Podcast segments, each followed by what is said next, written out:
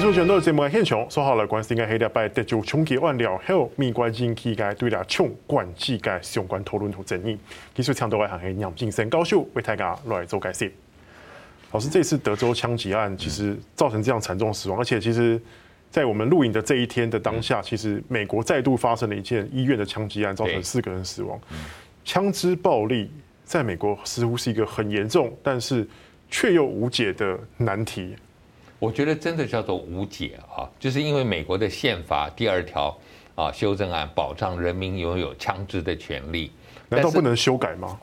可以啊，修当然可以修改啊。譬如说，美国过去我们看到，就是奴役制度也是修废掉了嘛，透过宪法的修修正案就把它废了，啊，你要想想想看，就是说，美国过去宪法里头也有增加的法，后来又被废掉，像这个禁酒令，啊，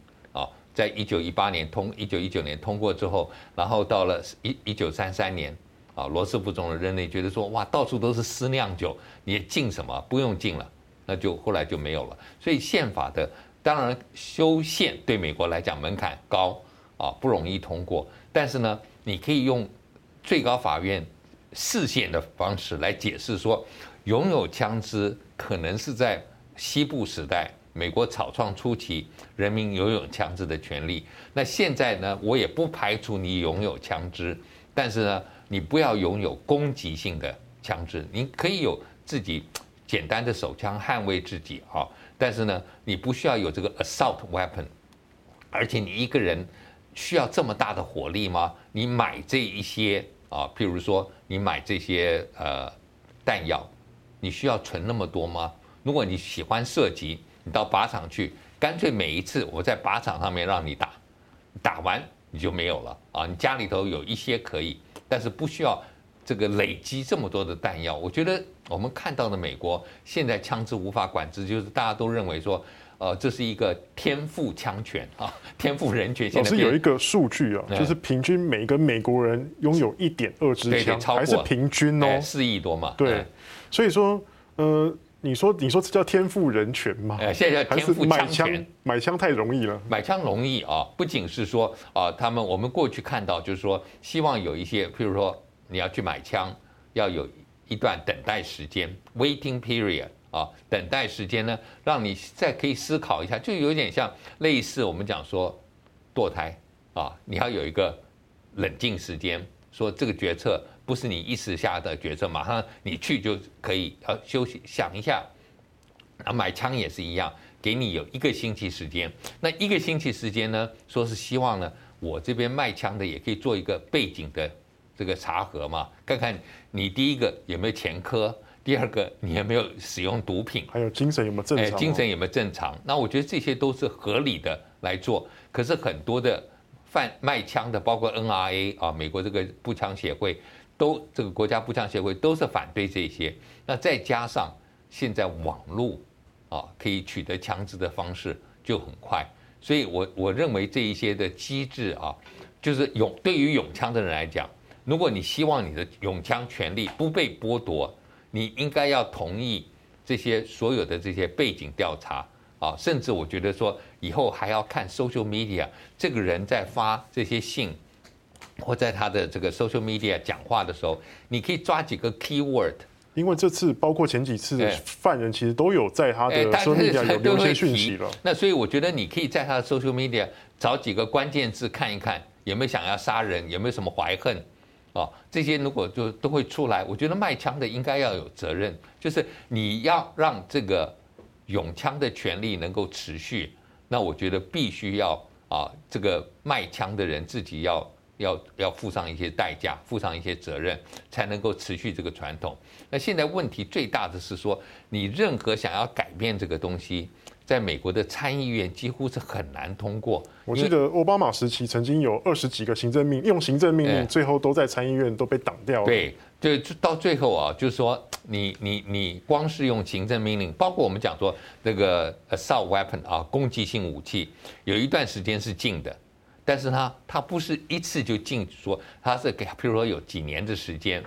过了以后。就就又开始恢复可以了，所以这是美国 NRA，就是这个我们常常最近因为乌克兰战争提到美国的军工复合体，同样，美国的枪支也是一种军工复合体，就是有包括这个枪支协会，包括制造枪的人，然后包括参议员，他们三参众议员，他们就是结合在一起啊。它背后是庞大利益，包括庞大的利益。那参议员或众议员，他们在选举的时候，如果你是被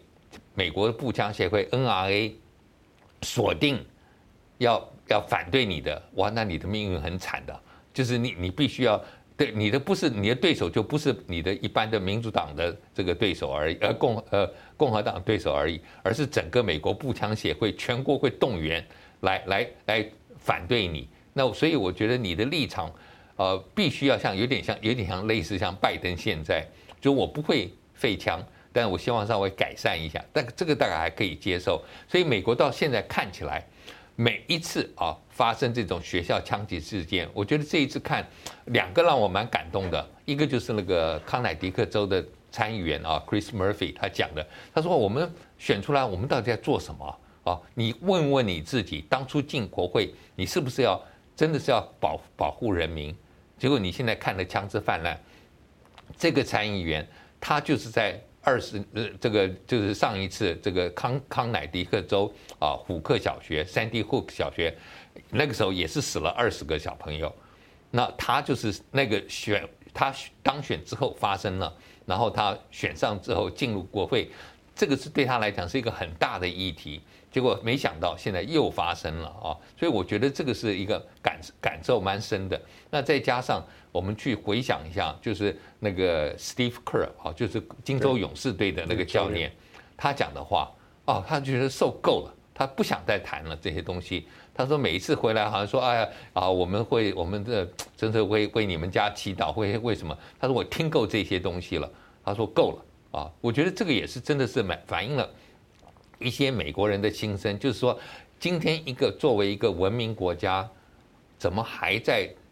面对每天的这些枪支？特别是小小朋友啊，上学现在要教他们怎么保护自己。我们在台湾或者在亚洲，在大陆可能也是如此。就是你有的时候，父母亲现在很喜欢开车送小孩上学，啊，说怕路上怎么不安全啊。以前有过，现在我觉得也还好，因为现在大部分还算是。Neighborhood school 嘛，就可以走到的学校，好，但是即使如此啊，就是说我们觉得把小朋友送到校门口，交给家，交给学校的，就安全了，啊，在学校里头他不会有问题。可是现在美国就不是啊，美国你进到学校里头，才发现学校非常的危险。那如果有枪支啊，这些有或者我们讲说情绪不稳定的人进入校园。那到底校园的防范是什么？这是第一个，有没有足够的能力来对抗？第二个就是，如果真的有这些问题的时候，那到底你政府在对面对这一些可能会触法的人，你有没有做好事先的准备？我觉得这个大概都是美国蛮大的挑战。就是有孩子的人真的会认为说到学校如果不安全，很麻烦。我知道这边有个数据，从今年哦，这光是今年到现在为止。美国发生在校园的枪击案已经超过一百多件，将近要两百件了。然后这个数据听起来好像很不可思议，几乎每天都在发生。然后呢，当然现在因为这次的枪击案的关系啦，那其实有美国有做个民调，就是将近三分之二的民众认为应该要禁止拥有这种攻击性的武器。那大概只有百分之二十五的反对嘛。那是不是现在正好就是美国一个名气可用，拜登政府可以用来改革的最好时刻？我觉得一定是啊，就是说我在美国读书，然后教书的时候，后来我教书的时候，我小孩在美国读小学啊。那那个时候，那个八零年代、九零年代的时候，你就看到的是什么？是美国有的时候会发生枪支的意外，杀到小朋友意外致死。互开是不是互开？而是说他们。呃，有小朋友带了枪到学校去 show off 炫耀，啊，这是我爸爸的枪，你们来看看。这个子弹上膛不知道，就一开打死人，这个有啊。那像我那个时候，我的小孩说要到同学家过夜，那我们第一件事就对问对方政府、对方父母说：你们家里头有没有枪？有枪的话有没有锁好？因为小男生最爱弄这些东西嘛。那这个大概都是那个时候的担心。啊，是彼此之间同学，特别中学生，有的时候会带枪到学校去炫耀一下，那可能意外会杀人，或者有的时候真的有学生，可现在不是，现在是外面进来的比较多，那这个时候就比较难防。那我觉得美国看到这些数据啊，我我我真的认为说，你发生这么多的枪击案之后，如果美国名气没有改变，那是不可能。但是改变了以后，你政客会不会去回应？啊，但是看起来没有一次是政客马上能够通过，反而是加拿大没有发生这个事情，他们先通过啊。然后我们大家最近也看到很多人在讨论的，就是说澳洲当年发生过一次以后，他马上下定决心就开始管制了，那现在就很好。那美国能不能做到这一些？因为作为一个文明先进的国家，你已经走出了这个西部蛮荒草创的时代。这个枪支应该是由执法的人来有，但是美国又从开始就信任的，从开始就是要要要求人民不要信任政府，不要信任政府，他们就要拥有枪，所以这是一个这是一个很大的矛盾。这你看，川普为什么他的支持者那么多？因为很多美国人被教育的就是说，我们不能信任这些政府跟这这些政治人物，如果我们没有枪支自保，很可能就会被政府对付了。所以，唯一能够吓阻政府啊，不会无所就是不用其极来侵犯老百姓的权利，就是我有一个吓阻的力量，就我自己有枪支是啊。那当然，枪支也是吓阻美国所谓应该他们认为犯罪啊，就是说我别一般的抢匪不敢随便进人家家，因为不知道他们有有没有枪。哎，可是现在。大概这种抢匪也不多，就是真正去人家家偷东西啊、抢东西的也没有这么多，所以这些过去想到的你这些去吓阻的力量，我觉得这个概念如果不改变的话，那可能美国的这个枪支问题真的叫无解。刚刚主持人讲，老师你刚刚有讲到说加拿大其实